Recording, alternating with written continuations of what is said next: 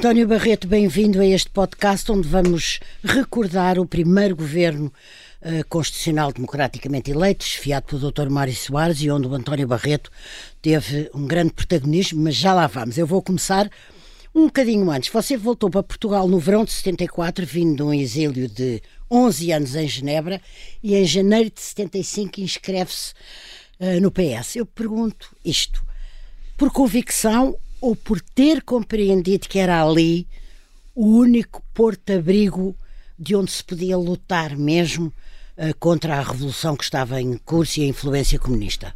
A convicção, não há qualquer dúvida. Eu pertencia à família das esquerdas, do socialismo democrático, tinha abandonado uh, a, minha, a minha militância comunista cinco ou seis anos antes e, e, e era a minha convicção. Socialismo democrático, socialismo, social-democracia isso era pura convicção. E em Portugal era o que era. Eu sei que havia outro partido que se uh, intitulava Social Democrata, que naquela altura era o PPD, mas o, o, o, o social-democracia para mim era o socialismo democrático. Por outro lado, a estratégia neste simples sentido. Eu queria fazer política, eu queria meter-me na política, queria empenhar-me na política e o que me pareceu ser o instrumento mais importante, seja por causa dos meus valores e a minha doutrina, seja por causa da eficácia política era o Partido Socialista, não tive dúvidas disso. Muito bem. Eu, e, muitos, eu... e muitos dos meus amigos estavam lá. Pois, e inclusivamente alguns dos que tinham vindo de Genebra consigo. Eu ia lhe perguntar agora, se, para me recordar se uh, essas raízes socialistas, mas acabou por ficar muito, muito bem explicado uh, no, que, no, que de, no que nos disse agora. Uh, tenho uma curiosidade outra ainda maior. Como é que olhou uh, para Mário Soares. Quem era o Mário Soares? Você conheceu? Conheceu muito mal. Encontrámos-nos duas vezes em Genebra, onde ele uma vez foi, passou de passagem e outra vez foi fazer uma conferência. Engraçadíssimo, porque eu falava em francês. Eu nunca vi ninguém falar tão mal francês como Mário Soares. Estamos recordados. E tenho 12, 12 frases dele que nunca mais esquecerei. Eh, eu considerava um homem simpático, afável, eh, um bocadinho superficial, muito prático, interessavam sempre as coisas mais práticas. Eu lembro que uma das vezes, uma das duas vezes foi depois do 16 de março, e eu estava desesperado. O, golpe das Caldas tinha. Sim, sim, eh, tinha. Eu considerei, falhado, sim. considerei que estava acabado, que não havia mais possibilidade de fazer democracia em Portugal tão cedo, porque achei o, o, o falhanço do 16 de março das Caldas da Rainha era fatal para mim. E ele disse-me exatamente o contrário o, o, Caldas da Rainha falhou, a próxima é ganhar. E vamos ganhar e vai ser muito depressa. Mas isso, isso é uma boa definição porque isso explica é. o Dr. Soares depois nos bons disso, e maus momentos. Depois disso, algumas coisas mudaram na minha cabeça em relação ao Mário Soares. A principal foi a coragem dele. O Mário Soares é um homem, era um homem excepcionalmente corajoso, como raramente se viu em Portugal. E eu tenho 10 exemplos para contar do que a coragem é quando as circunstâncias são adversas, não é quando, quando as coisas claro, são favoráveis. Com certeza. E ele, ele teve momentos absolutamente formidáveis de coragem política. Recordo um, recordo um mesmo brevemente, um que o tenha marcado. Uh, na, provavelmente durante o ano de 75. A discutir onde, é que se podia, onde é que se podia, no verão de 75, onde é que se podia fazer uma grande manifestação e as discussões entre os socialistas que ali estavam era um queria ir para o, para o, para o pavilhão dos desportos, que eram 5 mil sim. pessoas, outro, sim. o mais eh, ousado, podíamos ir ao campo pequeno e o Mário Soares dá um murro na mesa e diz nem uma coisa, nem outra, nem terreiro de passo, nem nada. Vamos para Alameda. Fez-se um silêncio. Ah. Mas a Alameda são 500 mil pessoas. Vamos para a Alameda. 19 de julho. É, e, e destes gestos ele teve 3, 4, 5, 6. O que demonstra a coragem dele um, mas era, era um político um, pra, uh, prático, eu percebo muito bem o que é que quer dizer, e pragmático, e olhava as coisas que, que ia conseguindo ou que Sim. era preciso conseguir. No, no que Ideologia tinha, não. Tinha algo de genial por vezes e algo e, de absolutamente pavoroso. Eh, eh, outra vez, já em pleno governo, uma vez era preciso tratar de um assunto qualquer aborrecido e o Costa Brás disse não sei o que, que era preciso pensar no, no, no, na Constituição e o Firmino Miguel estava aborrecido por causa de uma coisa que tinha sido da, da Justição e depois havia mais alguém que falou na Constituição e o Mário Soares dá um berro em cima da mesa é que vocês estão aqui com a Constituição? Eu pego no telefone, faço três telefonemas ao Sá Carneiro, não sei quem, resolve o seu assunto. E este, isto é uma espécie de futilidade Sim, mas, de... mas também tem um outro lado tem que não um, é de tem, tem um ar, absolutamente. Tem um ar de intuição e prático muito importante. E de instinto político. Um, falou em Constituição e eu ia lembrar que, entretanto, uh, votara-se a Constituição. Como é que António Barreto olhou para ela? Assim, de uma forma não muito longa. Eu só estive um mês ou dois meses como constituinte. Depois fui para o governo, para o Exatamente. sexto governo provisório. E durante esses tempos não, não se passou grande coisa. Uh, uh, votei a, a, abolição da pena de morte, foi um dos artigos que, coube, que couberam naquele princípio. Naquele princípio, e ainda bem, e ainda bem, claro. Uh, depois eu vi, pelo projeto que se iam votar, que havia assunto, temas e artigos absolutamente pavorosos alguns dos, dos, quais o Partido Socialista votava, controle de gestão e coisas desse género, Sim. o rumo ao socialismo, a via para o socialismo, tudo isso que era mais ou menos pavoroso, mas que era, um, um, era, era, era, a moda da altura.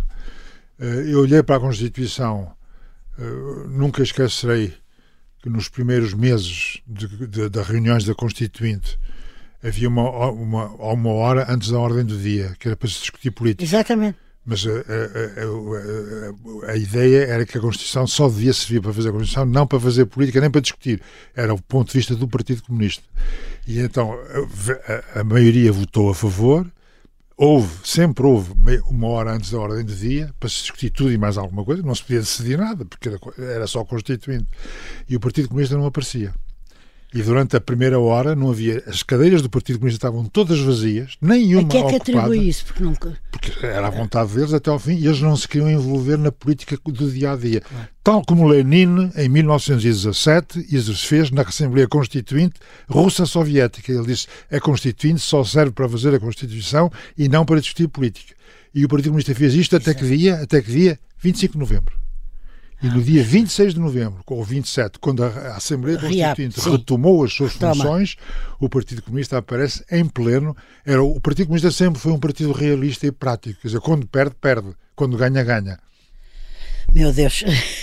Bom, quanto à Constituição, mas João, uh, uh, uh, a Constituição é, é simultaneamente um absurdo horroroso, quer-se tudo e mais alguma coisa, tem todas as ideologias lá dentro é um, um pormenor e uma minúcia de alguém, de, de, de, um, de, um, grupo de pessoas loucas que consideram que podem uh, uh, uh, tratar da vida das pessoas uma a uma, do que faz e que não faz, como, como é, é um pavor. Por outro lado, é um milagre absoluto. Ter-se conseguido. Ter-se conseguido e a Constituição defendeu a democracia. Não tenho dúvida nenhuma sobre isso. Foi a única maneira que se conseguiu para reconciliar, para reconciliar provisoriamente eh, comunistas e direita, direita e esquerda, esquerda e direita, socialistas, social-democratas, forças, forças Armadas e Forças Civis. Nunca se esqueça, eh, que eh, muita gente esquece que havia um problema com as Forças Armadas que ainda não estava resolvido. Só mais tarde com, com o Ramalhianos exatamente, e mais tarde. É exatamente. Não estava e, portanto, nada resolvido. Neste, a Constituição tem, tem isso. Pavorosa, minuciosa, grande demais, absurda e, por outro lado, um milagre político conseguiu fazer aquilo que era mais importante, que era manter o país de pé. E manteve. Em 1966, Mário Soares iria governar sozinho, chefiando o primeiro, perdão, o primeiro governo constitucional, democraticamente eleito, como eu recordei no princípio, após o golpe de Estado de Abril. Uh, António Barreto integrou esse uh, executivo. O que é que o fez acreditar, como eu me lembro que acreditou, nessa primeira grande aventura uh, democrática governativa? Bom, eu já vinha do sexto governo provisório, onde era secretário de Estado do Comércio do Externo. Comércio. Portanto, já estava empenhado, muito empenhado em tudo aquilo. E, portanto, a passagem foi uma. Não tinha feito mal, tinha-me portado bem a passagem para o primeiro governo. Mas havia um mundo de diferença porque era um governo eleito e o primeiro sim, portanto, uh, e o país salto, estava era, era um, salto, salto enorme, sim. para mim não foi uma coisa totalmente surpreendente arrepiante. Sim, quando sim. eu fui o primeiro dia que eu fui para o governo como secretário de Estado era arrepiante eu não sabia o que era fazer um despacho quando me quando um diretor geral me disse o senhor o senhor secretário de Estado tem que despachar isto eu olhei para mim e disse o que é que será um despacho e sem que ele me diga, ele pôs-me um papel à frente para eu ver o, o, que, é que era um despacho do secretário de Estado anterior, para eu perceber onde é que se fazia, como é que se fazia. A passagem para o primeiro governo, desse ponto de vista. Agora, eh, eu quase que vou citar o, o título de um livro do Miguel Torga, O, o primeiro governo é uma espécie do primeiro dia da criação do mundo. Pois, por isso Nunca é que eu estava Portugal com tinha tido, tinha tido uma Constituição democrática, democraticamente eleita e preparada e aprovada, um governo democraticamente eleito, um, par um Parlamento e uma Assembleia da República, tudo junto, e um Presidente da República eleitos. Era a primeira vez na história do país. E, nós tínhamos consciência disso. E havia uma espécie E era um misto de orgulho, de, orgulho e de, de, de humildade. algum temor, de, algum, orgulho. de humildade. Ah, ah, e muito temor. Então, Todos nós tínhamos receio que aquilo falhasse. Sim. Tinham receio que aquilo falhasse. Aliás, eh, uns meses depois já lá vamos. Hum, eh, esteve em várias reuniões preparatórias, eh, portanto, eu posso perguntar-lhe: que governo é que queria eh, o Mário Soares? Quem é que influenciava quem? Como é que ele se foi formando? O que é que o Soares queria? O Soares queria um governo socialista, mas de portas abertas. Não queria uma coisa muito fechada, muito socialista. eh, eh, muito aparelho, apertada, ou de- de aparelho, partido, Não sim. queria. Eh, al- alguns velhos socialistas que aspiravam a ir para este governo foram relegados para secretário de Estado. Sim, sim, diretor-geral, etc.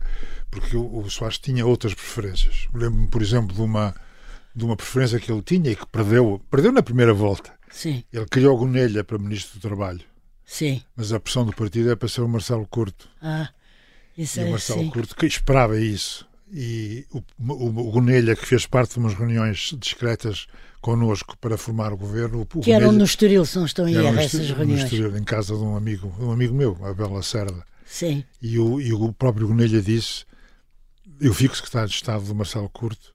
Isto vai, certamente que vai mudar um dia, mas eu preferia isso. É também um ato de humildade. O, o, o, Soares criou o Vítor Constâncio para Ministro das Finanças, eh, que eu acho que já era socialista, acho que sim. Não sei se já Mas estava não foi. inscrito. Não Vitor sei. Constâncio. Não, o Zanha não quis. Pois. E houve uma luta entre os dois fortíssima. Nessa reunião, nessas E reuniões. o, o Zanha impôs o Medina Carreira. E o Zanha disse: Medina Carreira foi meu subsecretário de Estado no sexto governo provisório. Medina Carreira é um grande homem, um grande ministro, um homem sério, um homem prático. Eh, E, e fez força para que ele fosse. E ficou o Medina Carreira. E o Soares disse: então, em troca, eu quero o Sousa Gomes para Ministro da Economia. E ficou Ministro da Economia, uma boleta. porque o Sousa Gomes era mais à esquerda ou era mais próximo da Igreja Católica e o Sim. Soares fazia estes equilíbrios. Sim. E Quem é houve que... o, caso, o caso dos negócios estrangeiros, que foi um dos casos também muito. O Mário Soares queria ser ele ministro dos negócios estrangeiros. Ai, Ou então é queria que fosse o Coimbra Martins, que era amigo e que ele eventualmente inspiraria sempre. E havia vários, entre os quais eu próprio, que queríamos que fosse Medeiros Ferreira. Medeiros Ferreira tinha sido secretário de Estado dos Negócios Estrangeiros no governo anterior. Era secretário de Estado do Mel Do Antunes. Mel Antunes, é. que é então ministro. E o Soares não queria o Medeiros Ferreira. Disse não, não, não, não. E durante dois dias não queria, não queria, não queria. Porquê? E Por ter-se servido com ele, achava que ele o Medeiros Ferreira muito. era, era ou era atrevido, ou era presunçoso, ou, ou, ou- ou tinha o rei na barriga. Ele dizia coisas desagradáveis dele. Sim. E Quem é que estava mais nessas reuniões? estava o, o Vitor Cunha Rego, o Gonelha, creio que o Vitor Constâncio passou lá uma, uma, Sim. uma pequena parte O dessa doutor reunião. Soares, o Zanha. O Soares, o Salgado Zanha, eram os dois. Os dois Mas porquê é que estava uma pessoa acabada de chegar, que tinha estado no exílio, não sei, mais de uma década, chamada António Barreto, como é que se explica que, O- que de repente estivesse em reuniões, eh, Não enfim, se- duras, complexas porquê, e que... não- não- ele não está vivo, não, não falará. Eh, o Soares teve confiança em mim. Do seu critério. Ainda, ainda no verão de 75, ainda eu não estava, não era secretário de Estado, e o Soares pediu-me, eh, totalmente fora, não, não, não tínhamos conhecimentos íntimos, e ele pediu-me para eu redigir, preparar a redação de um programa de economia, de- um eh, programa de transição socialista de- de- para a economia portuguesa. E eu fui para a Rua da Emenda, a primeira vez na vida, sentei-me num escritório da Rua da Emenda, tive uma série de nomes que eu sabia ou que o Mário Soares me aconselhou para eu contactar. Porque você é que não sabia tanto assim de economia, não era a Mas sua aquilo era, era formação. global, aquilo metia sociedade, transição, Sim, política, claro. etc. Sim, sim. Educação, saúde, etc. Era o programa de transição para o socialismo. E esse programa saiu a 24 horas de distância do, do- do documento dos nove. E havia três dias Júlio, de distância do documento guia do MFA, o famoso, o famoso crítica, guia, autocrítica do COPCOM, que eram os, os horrores que havia aí. E era o contributo do Partido Socialista em separado, que era este programa.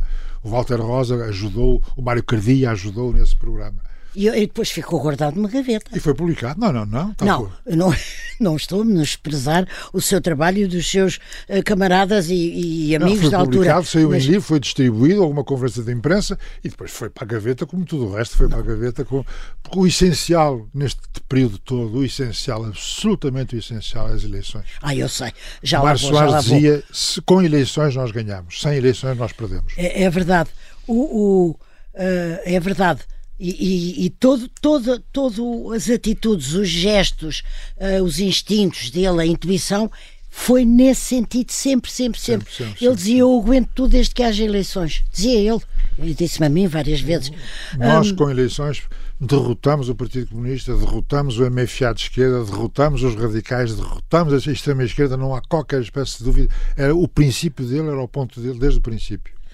Um, Voltando ao seu governo, cedo, porém, houve divergências ideológicas que se traduziram sobretudo na, na, na política económica, já aflorou aí um bocadinho com o Sousa Gomes, o Constâncio, o Medina Carreira, etc.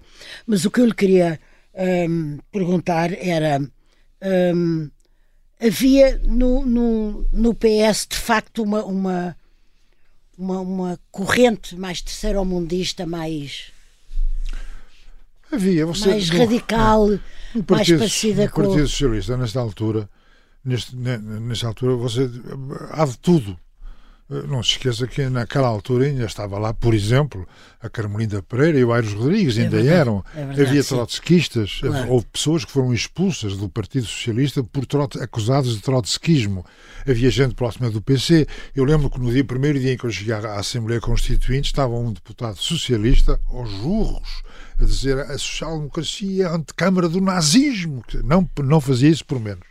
E depois você tinha católicos, eh, democratas, Exatamente. laicos, tinha tecnocratas, tinha maçónicos, tinha gente ligada à religião, havia de tudo e de tudo. E o Soares tentava fazer os equilíbrios. Claro. Curiosamente, o Soares tantas vezes foi acusado de ser eh, a favor da maçonaria, não é verdade. O Soares estava sempre, sempre, sempre a tentar fazer. Equilibrar as coisas. Zanha, as Zanha, por exemplo, era frequente o Zanha ter mais conhecimentos do lado, por exemplo, da Igreja do que, ou mais contactos do Sim. que o Mário Soares. Mas mais tarde veio-se a verificar que o Zanha candidatou-se pela esquerda contra, contra, contra claro, o Mário Soares. Claro, é, é muito interessante quando e, se revê a eh, política. Aquilo, pois era feito dia a dia.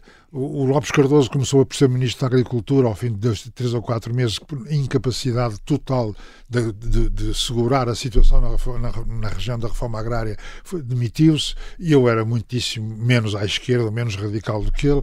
Havia os mais estatistas, havia os, menos, os mais liberais. Você tinha de tudo e, portanto, o primeiro governo começa a tentar fazer caminho gradualmente, muito gradualmente, e algumas opções tomam-se. Sai o Lopes Cardoso, entro eu, Exatamente, sai o Marcelo vamos... Curto, entra o, não, entra o não, E já vamos falar também, sobretudo, de de uma, de uma fase indiscutivelmente uh, reformista, onde se votaram três leis fundamentais que pretenderam inverter a estratégia coletivista, a lei dos setores, a lei das indenizações e da reforma agrária, uh, proposta por si como titular da pasta. Mas vamos então rever isto, mesmo que eu acabei agora de dizer, três leis fundamentais, mas vou. Um, ehm, ah, e entretanto, desculpe, eh, a adesão à CEE transformara-se já num uh, imperativo nacional, era a prioridade. Para nós era Já vamos às leis, mas, mas tenho que lembrar para, aqui a. Não era para toda a gente. Eu lembro-me. Para da, nós, quem? Nós, governo? Nós, Partido Socialista e Governo, sim. sim. O, eu recordo quando eu fui fazer uma. fui participar numa sessão das sedes, e, que saiu no Expresso, aliás, sim. a sessão, e eu tomei, tomei partido a favor de uma adesão plena à, à CEE. A maior parte dos presentes PSDs, PPDs, etc., a maior parte dos presentes era, era contra. Era a favor de uma. E eram pessoas mais à direita. Eram Sim. que diziam que eram a favor de um estatuto de observador. No Partido Socialista. Para se ir mais devagar, era para. para... ir mais devagar e porque tínhamos receio que, eles, os europeus, dissessem que não, ou, ou tinham receio do capitalismo europeu, do capitalismo monopolista europeu, porque os mais à esquerda, que diziam isso. E houve uma reunião que nunca esquecerei também na Rua da Emenda, em que o Soares convocou o secretariado do partido na altura, mais 10 ou 15 pessoas que estavam ligadas ao governo, entre os quais eu estava. Éramos ao todo talvez uns 25, 30, nas vésperas da formação do governo. E o Soares disse: esta reunião serve para uma única coisa. Vamos, o que é que nós vamos fazer com a Europa? Pedimos a adesão plena ou o Estatuto do Observador. Começa por a esquerda, dá a volta toda a mesa, acaba, acaba nele. E eles começam a falar, há aí umas seis, sete pessoas que são a favor da adesão plena, há 20 pessoas, 18 pessoas que são contra a adesão plena e são a favor do Estatuto do Observador. E o Soares acaba numa calma olímpica, cava, fecha o caderninho dele e diz: Muito bem, está decidido, por uma esmagadora maioria, vamos pedir a adesão plena. É formidável. Fez um silêncio total e eu e o Medeiros Ferreira, que estávamos ao lado um do outro, e queriam uma enorme gargalhada sim, sim. e foi decidido e foi assim E foi assim. E o Soares já tinha, o Soares já tinha decidido. Não, com certeza, é evidente, era o que ele queria desde o primeiro minuto. Eh, voltando a estas leis, eh, vamos parar um bocadinho na, na, na, reforma agrária, evidentemente, até porque eh, eu tenho que lembrar que a reação do, do, do Partido Comunista face à sua lei, escrevendo o seu nome nas paredes de todo o país, fez de si um, um herói nacional e uma figura de primeiro plano, não é que não o fosse, mas ficou definitivamente uma figura de primeiro plano no Partido Socialista. Vamos lembrar isto. Eu fui, fui, eu fui Primeiro-Ministro da Agricultura. Vamos lembrar isto que não é pouco. Eu fui Primeiro-Ministro da Agricultura como uma solução de substituição. Sim, do, do Lopes Cardoso, sim. Eu não sabia, não se pode dizer que, eu tinha que era tão especialista de questões agrícolas como o Lopes Cardoso, que era engenheiro agrónomo. Tinha conhecimento, algum conhecimento que eu trabalhei nas Nações Unidas em questões justamente de reforma agrária e de crédito agrícola, etc. Mas o essencial que se passava ali era político, não era, não era, era político, claro. nem agrícola, nem mais nada. E eu, para mim, não fazia dúvida, nos últimos seis meses ou um ano, depois do que se tinha passado, não fazia qualquer dúvida que a batalha contra o Partido Comunista, a batalha pela liberdade começava ali. Não se esqueça que o Alentejo era quase uma, era uma região demarcada, chamava-se Zona de Intervenção da Reforma Agrária, ZIRA e quase que tinha polícia própria. A GNR não saía à rua, não tinha armas, a PSP tinha. Era tinha do PC. O, o, território era do PC, que faziam, às vezes faziam piquetes de, de vigilância aos automóveis. Eh, a cortiça, por exemplo, era apanhada a cortiça, não passava pelas estradas normais, porque tinha que pagar licenças. circuitos normais, claro. E passava por circuitos por dentro do país para ir para o norte, para as fábricas, para, para, para, estar fora da economia, da economia formal e da economia uh, do país. era uma situação. Uh, o, o, o, Ministério da Agricultura estava preparado e organizado para apoiar a reforma agrária. As forças militares do MFA estavam organizadas para, para, para intervir. As, o MFA e as Forças Armadas, do, do, do, os quartéis no Alentejo, ordenavam as ocupações e faziam isso. Só se for hoje aos arquivos do Ministério da Defesa, do, de, de, das Forças Armadas, você encontra lá dezenas e dezenas de faxes e de telegramas em que se dão as instruções. Amanhã vamos ocupar. Aquilo, a organização era os sindicatos do PC, com certeza, e as Forças Armadas.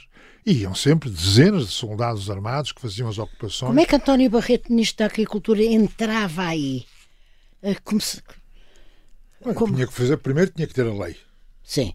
Que, se, que Esteve a lei. Feita. Em segundo lugar, antes disso, eu entendi aplicar a lei. Porque a lei que existia, que vinha de trás, PC Lopes Cardoso, essa lei.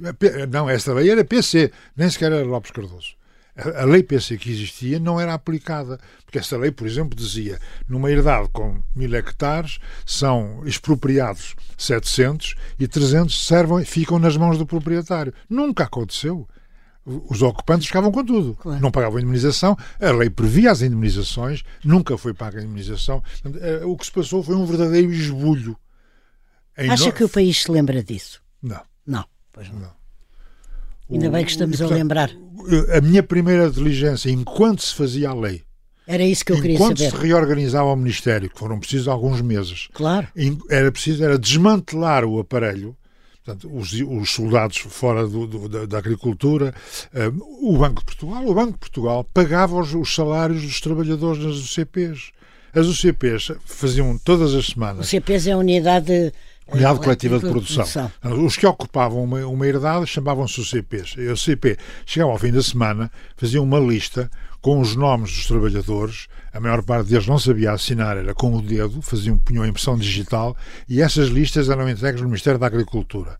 O Ministério da Agricultura ia, mandar, ia ao banco, que entretanto tinha sido nacionalizado, e o banco pagava, nem sequer se preocupava se aquelas pessoas existiam, se não, se tinham trabalhado, se não tinham, se produziam, se não produziam. O banco pagava, e depois o banco pagava no, no, no pagamento e ia ao Banco de Portugal. E no Banco de Portugal havia um departamento que foi criado para pagar a reforma agrária. A reforma agrária é uma operação paga o pelo Estado. Não, não podia ter interferido nisso.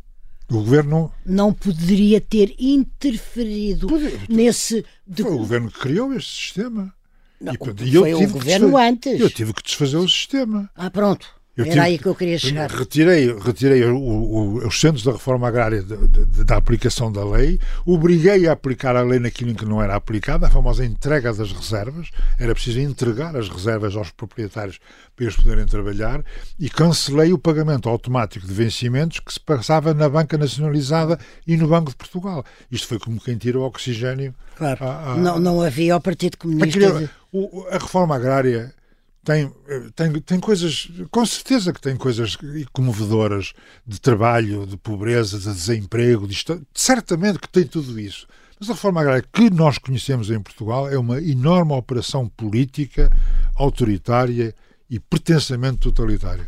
Oh, oh, mas ouça, o governo cai no dia 7 de dezembro de 76, mercê de uma moção de confiança absurdamente posta pelo, pelo, pelo Dr. Soares, chefe do Executivo, mas uh, uh, as propostas do Partido Comunista para se abster nessa moção exigiam alterações à sua lei, mas o que é facto, é, e depois do que descreveu, o Dr. Soares pediu-lhe que negociasse.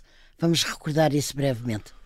O, a, que cedesse, no fundo, que cedesse a lei, a lei para que o governo aprovada, não caísse. A lei tinha sido aprovada em maio e depois reaprovada no Parlamento em agosto ou setembro e estava a ser aplicada e a aplicação da lei exigia destacamentos da GNR que iam entregar as terras ou dividir ou devolver ou, porque os ocupantes eram, eram muitos e eram por vezes ameaçadores. Não digo que tenham sido violentos, mas muito ameaçadores eram. E então iam destacamentos de GNR para fazer isso e o, o doutor Cunhal e os seus amigos diziam na altura é, acabe-se com o aparato fascista na agricultura. E então... O aparato fascista era aquilo que... Era, a GNR. Exatamente. E a desarmada. Ah, que A GNR, sim. por minha instrução, sim. e do general Ramalhianos, e do general Espírito Santo, e do, do, do, dos dirigentes da GNR, para evitar desastres, Claro. Levavam balas simuladas, balas de madeira ou de borracha. Sim, sim, sim, do que fosse. E nunca houve um morto ou um ferido grave no Alentejo e foram a GNR saiu mais de 400 vezes. Houve tiros, tiros, tiros, tiros, nunca houve um ferido ou um morto. E pouco tempo depois, quando deixaram de ir, mandaram os destacamentos de GNR, que eram 50, 100, 200, passaram a ser destacamentos de 5 ou 6 GNRs e eles próprios se armaram porque estavam com medo. Claro. E em poucos dias houve, houve acidentes, houve mortos em Montemor, porque eles, o, o GNR tinha que defender-se. Bom, uh, estava, não estava quando, quando através dos contactos pessoais e permanentes que o Soares tinha, sobretudo com o Otávio Pato, indiretamente com o Cunhal, e era o, o, o elemento de ligação era, era o Otávio, Pato. Pato. E chegou-se à conclusão que se, se cedesse um bocadinho. O, PC deu, eles o recado do PC era se houver algumas alterações na, na, na, reforma agrária, na aplicação da reforma agrária, no aparato fascista, né, eh, parar as entregas, parar as, a, a, marcação de reservas, pagar as entregas, nós podemos encarar a hipótese de nos abstermos no voto do, do orçamento e do e plano. E pronto, e o doutor Soares disse-lhe isso assim, e o António Barreto o que é que disse? Disse que não podia negociar, ele insistiu, disse que não e disse que eu seria a última pessoa do mundo a poder negociar, porque depois de tudo que eu tinha feito, ele riu-se generosamente e disse: Você não percebeu nada de política. Você é a única pessoa que pode fazer, que pode negociar, porque ninguém vai acreditar.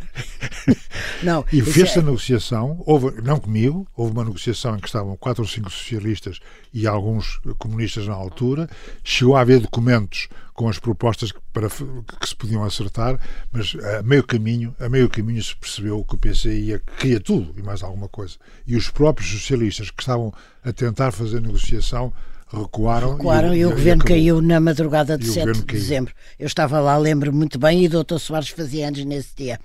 Uh, após a queda desse governo, e antes presidente já eleito, uh, foi claro, queria uma maioria estável, sólida e coerente. Referia-se, obviamente, a uma aliança com o PSD, na altura liderado por Sousa Franco, e não ao CDS. Mas foi com o CDS que o Dr. Mário Soares fez um casamento partidário. Um, como é que António Barreto interpretou, na altura, esta preferência do, do Dr. Soares? Uh, isso chegou a ser discutido no governo. Nas últimas reuniões do governo, já o governo tinha, estava caído, Sim. mas ainda reuniu umas vezes. E o Mário Soares perguntou o que é que os ministros pensavam das, das eventuais alianças. E Porquê é que foi essa Algumas escolha? pessoas, eu, eu incluído, a começar por mim próprio, eh, eram favoráveis à aliança com o PSD, PPD-PSD. Uh, ninguém se exprimiu muito favoravelmente a uma aliança com o CDS, a não ser o Mário Soares. Porquê? Disse, as conversas com, com, o CDS estão mais avançadas, já, já conversamos. Eh, pode, não queria pode... nada com o Sá Carneiro. Havia uma enorme uh, rivalidade entre os dois e não se entendiam de todo em todo. Nem o, nem o Sá em Carneiro, nada. Politicamente, claro, é o não, contra, não se entendia. Mas não gostava de Mário Soares nem pessoalmente nem politicamente. O Mário Soares não gostava do Sá Carneiro nem pessoal nem politicamente. Havia um, havia um, um muro entre os dois. E eu, eu, eu assisti a algumas reuniões quando foi da reforma agrária, da lei da reforma agrária. A lei foi votada com o voto do PSD. Eu lembro. E, e, houve reuniões em que estava o Sá Carneiro e o Soares e eu e mais um ou dois. E o que é que você e concluía disso? E, o mesmo e eu percebi naquela altura, quando o Sá Carneiro disse eu não voto essa lei sem um acordo geral de governo. E o Mário Soares disse, ora, ora, ora, ora, isso, esses acordos gerais vão-se fazendo aos poucos. E houve ali, uma, houve ali horas... Eh, de tensão mesmo. Ao ponto que, quando foi da votação no Parlamento da lei da reforma agrária, o, o Dr. Sá Carneiro abandonou a sala. Não votou. Votou o PSD, que votou a favor da lei, a lei foi aprovada, mas ele não votou. Era um homem de rupturas. Pediu para falar comigo no corredor, Sá Carneiro, e disse-me, António Barreto, eu gosto de si, gosto da sua lei, a sua lei é maravilhosa, tá, tá, tá, mas eu não a posso votar porque eu, eu não é isto que eu estou aqui a fazer. Eu estou aqui para discutir com o Dr. Mário Soares o futuro governo.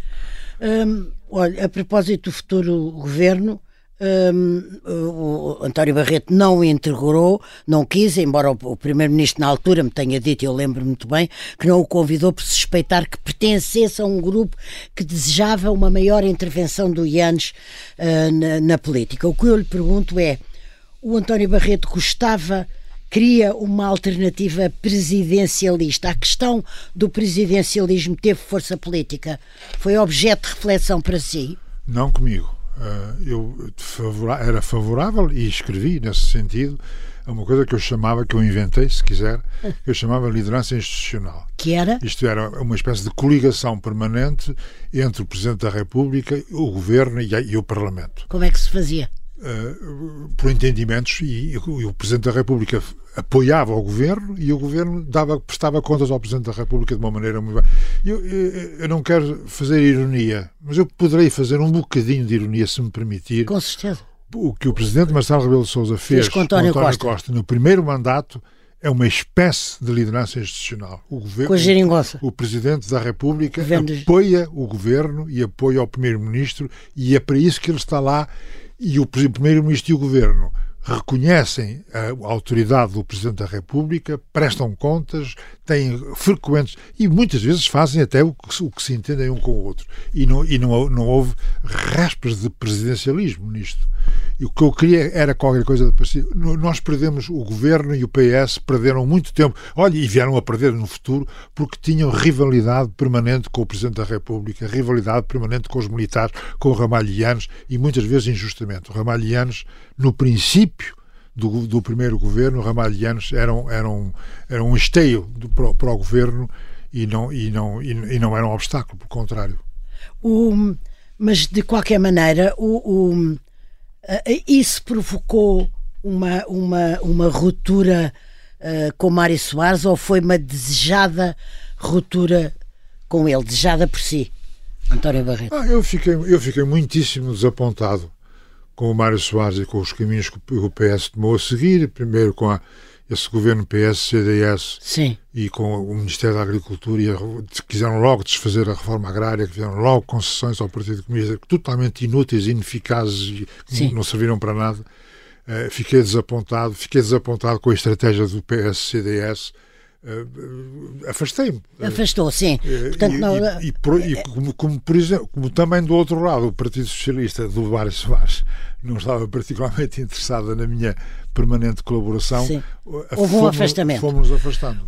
Como é que viu, agora de uma forma talvez um pouco mais breve, uh, os, os governos de iniciativa presidencial? Foram três liderados por Alfredo Nobre da Costa, Carlos Mota Pinto e Lourdes Pintacilgo. Eram os governos anti-Soares e anti-Sá Carneiro, com certeza. Uh, como é que entrou, uh, e, e, gostava que, que, que, explicasse isto bem, porque é muito interessante, face a esses governos e após isso, como é que António Barreto entrou politicamente em 1979, com a convicção de que era preciso o quê?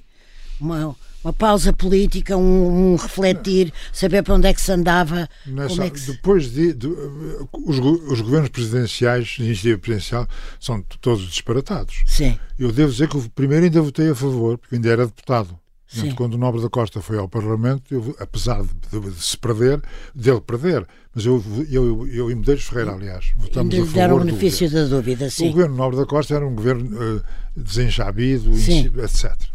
Os governos a seguirem são piores. O governo. Uh, uh, sim, sim, nem vale a pena. Por exemplo, Lourdes. Uh, não deixaram grata memória nem, não, nem política, nem, nem social, ido, nem nada. Devíamos ter ido logo para eleições naquela altura. O PS devia ter feito uma tentativa de aliança com o PSD. O que se fez a seguir foi, foi perdas de tempo, uh, envenenar relações, é eu, relações políticas. Por isso é que eu lhe perguntei se não sentiu a necessidade de uma certa pausa, de um entre parênteses. e, e antes, antes de, de, de, e depois disso, depois de se ter desiludido, houve o convite quando você não estava nem, na, nem como deputado, nem na política, já nem no PS, já nem no governo, e que tinha assistido com desagrado aos três governos presidenciais, teve um convite do, do, do, do Dr. Sá Carneiro e nascem os reformadores. ao contrário. Peço desculpa. Os reformadores eh, são uma iniciativa exclusivamente de Medeiros e minha, em que nós queríamos dar um saldar. Nós queríamos a nossa o essencial era demonstrar que existíamos fora do Dr. Mário Soares e fora do PS. Que tínhamos uma existência pessoal. Portanto, política. nascem primeiro do que. Nasce primeiro. E quando fazemos o manifesto, há um grande mal-entendido entre. Não é mal-entendido, há uma duplicidade entre mim e o Medeiros, entre o Medeiros e eu. O Medeiros quer, com o manifesto, quer continuar na política. E eu, com o manifesto, quero fechar a política, porque quero ir fazer o meu doutoramento, quero ir para a universidade. E nós sabíamos um do outro, não houve, não houve traição, não houve sim, sim, uh, sim. engano. Foi de e era o que nós queríamos fazer. Eu, é o maior erro da minha político da minha vida, dado que uma pessoa não, na política não deve ter duas coisas. Não deve estar com dois, dois entendimentos sobre o que quer que seja, coisas importantes. Como era isso? Como, como foi isto o, faz o manifesto e, e, rapidamente, em 24 horas, tínhamos um telefonema do Dr. Sá Carneiro a dizer o manifesto reformador é fantástico, é formidável, tomaria o que fosse o meu e o aqui, vamos almoçar, vamos jantar, vamos E foi reunir. almoçar com ele e mais quem? O Medeiros e ele? Um, um deles, o Medeiros e eu, dois, dois ou três, eu e o, e o Sá Carneiro em casa dele. Em casa dele, Sá Carneiro, na Rua Dom João Quinta, em Lisboa, sim, sim senhora. E, e, e, é uma grata recordação para si, embora ligada ao seu afastamento é, da é política. Grato, é grato porque o Sá Carneiro era um homem interessante para conversar e para discutir. Eh, às vezes tinha coisas que me desgostavam um bocadinho. Eh, quando, um momento dado, diz eh, histórias que eu, conhe, que, eu, que eu possa contar. Infelizmente as pessoas não estão vivas, portanto não podem confirmar, nem o contrário. O Sá Carneiro um dia estava a dizer: Eu desconfio que, não, que, que o povo, os eleitores não nos merecem. Eu fiquei. Não os merecem. Sim. A, a, a nós sim, sim, ao, sim. Ao, aos sim, principais. Sim, sim. E a Senu levanta-se e diz: Que frase tão desconsolada, que frase tão desastrada. E saiu da sala. Um, Mas você continuou, quer dizer, continuaram e fizeram o, aquele o acordo. O essencial é que eu não queria entrar nas eleições, o Carneiro queria que eu entrasse nas eleições. O Medeiros Ferreira queria entrar nas eleições. E ficou. Ficou, entraram, foram deputados da AD. Eu não fui, eu não entrei nas eleições, não fui deputado da AD, mas apoiei o acordo entre o Manifesto Os Reformadores e a AD. Portanto, para todos os efeitos, eu estava dentro. Claro. Na verdade, eu estava fora. É Muito isto, bem. isto é que é um erro. Esse seu uh, desabafo, essa história que me contou, que envolve uh, uh, a constatação do maior erro político, não se pode ter dois entendimentos em simultâneo, também abriga uma certa mágoa, a nostalgia do que podia ter sido e não foi. Eu já estou na idade de fazer balanços da minha vida. Não sou, sinceramente, não sou, não sou muito tristonho, não acho que tenha desperdiçado a minha vida. Também não acho. Ninguém acha, eu só estava a perguntar não, se havia não, uma certa mágoa. Acho, quando fazem os balanços, muitas vezes pensa-se nisso. Também não acho que eu comecia mais ou comecia melhor. Não, não, não tenho nenhum desses sentimentos. Mas no, no, no que toca à política, uh, tenho uma, alguma saudade. Eu gostei muito, muito da política, sempre. Ainda hoje me interesso, leio política. Sim, exatamente, política e nós lemos-lo assim todas as uh, semanas. Gostava de ter tido, ou de ter sabido, ter tido e ter sabido uh, estar mais tempo na vida política ou ser, ou, ou ser mais realizador ou mais vencedor, ou qualquer coisa na vida política eu gostava. Eu tive muitos poucos anos, se você pensar, eu tive dois anos e meio no governo, tive seis anos na, no, Parlamento, no, Parlamento, na Assembleia da República. Em 50 anos de democracia é pouco para alguém que gosta tanto da política como eu. Exatamente, mas há, há, outras maneiras de se intervir politicamente e portanto, nunca deixou de intervir. Portanto, faço todas não, as outras. Exatamente. O que eu, o que eu e não só na mídia. O que eu predico a política, uh, a ação, uh, tentativa de mudar e de reformar e de fazer.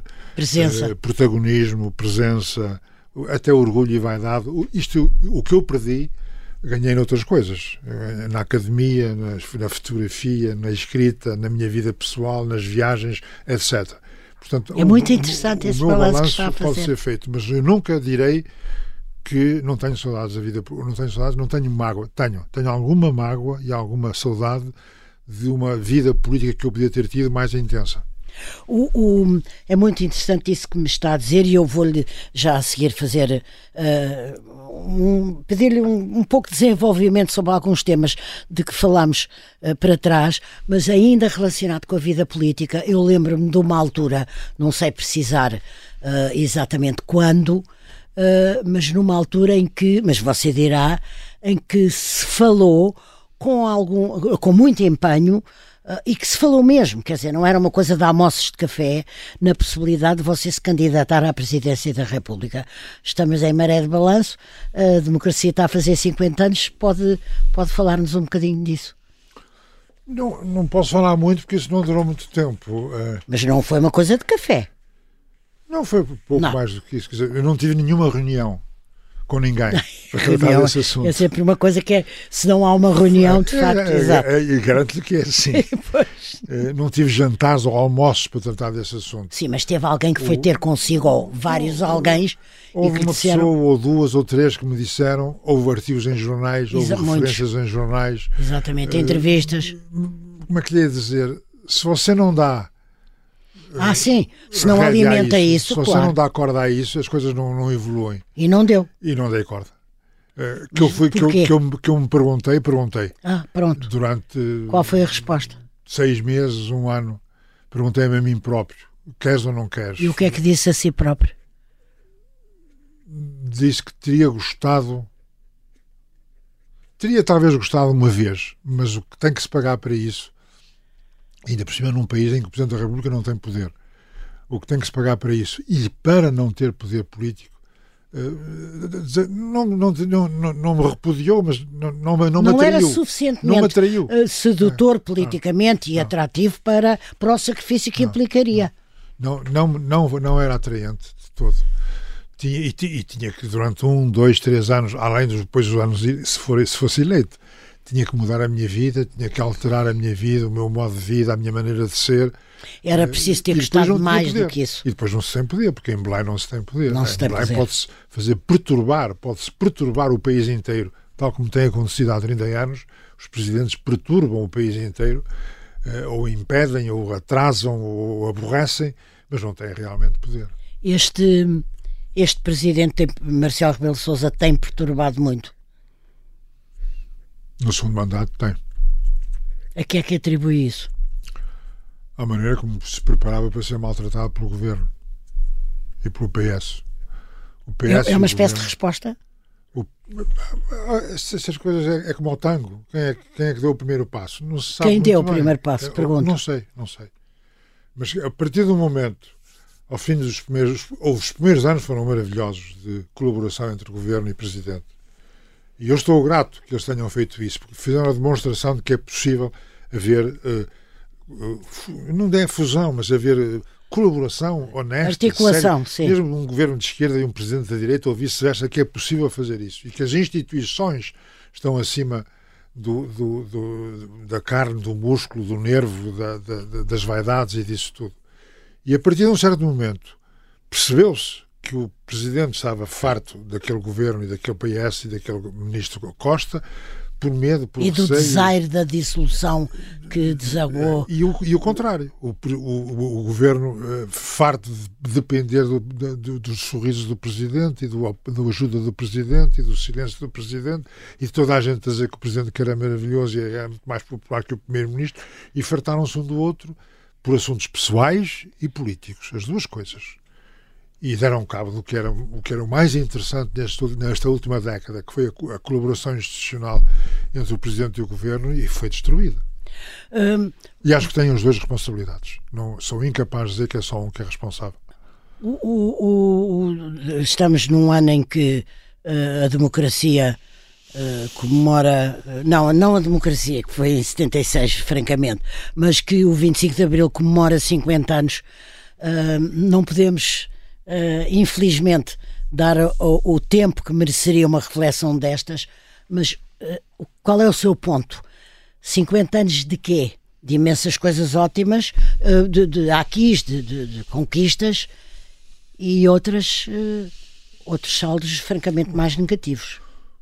O meu primeiro balanço é evidentemente positivo porque é a liberdade.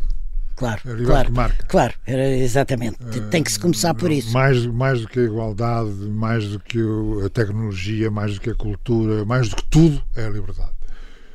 E nisso está ganho. Até agora está ganho. Porque é que tenho o sobrolho franzido? Não se vê, mas, eu, mas tenho. Um, o Porque pior tudo é o está bem. A perda de oportunidades e o desperdício. Exatamente. Nós temos uma posição geográfica excepcional, temos um, um clima excepcional, temos uma, uma receptividade europeia no mundo democrático.